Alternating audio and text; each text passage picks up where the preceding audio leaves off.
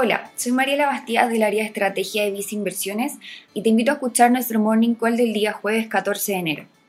El comportamiento de los activos financieros en el mundo en los primeros tres días de la semana ha sido a la baja, con el S&P 500 retrocediendo cerca de 0,4%, mientras que en Europa el Eurostock cayó cerca de un 0,78%.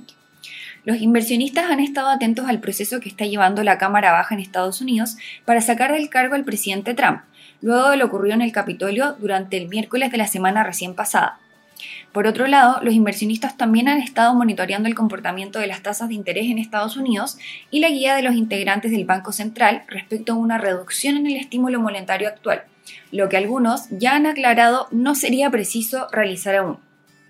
Por otro lado, en Europa, la presidenta del Banco Central Europeo declaró que las estimaciones económicas para la región, dadas a conocer durante su última reunión de política monetaria en diciembre, sí estarían alineadas al contexto actual de los países de la región, ya que consideraba restricciones de movilidad hasta fines del primer trimestre.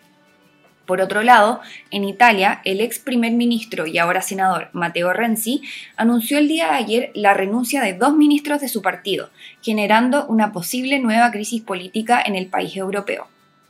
En el ámbito local, el índice de precio selectivo de acciones acumula un avance cercano a un 1,6% lo que va de la semana, a pesar del anuncio de las autoridades sanitarias de llevar a cuarentena a un 20% del país para combatir la segunda ola de la pandemia.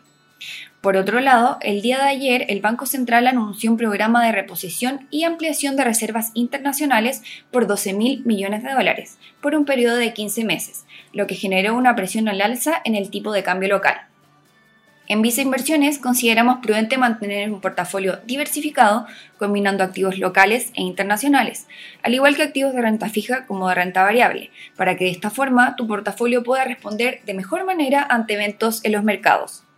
Particularmente en el ámbito local, recomendamos mantener selectividad en las acciones locales que compongan tu portafolio, destacando el fondo mutuo Vice Acciones Chile Activo, mientras que en renta fija local recomendamos tener mayor exposición en instrumentos denominados en UF, destacando el fondo mutuo a tu medida Vice Estrategia más conservadora para portafolios de clientes con perfiles desde muy agresivo a conservador, mientras que para clientes con perfil muy conservador destacamos la combinación Vice Renta UF, Vice Renta Pesos y Vice se renta a largo plazo.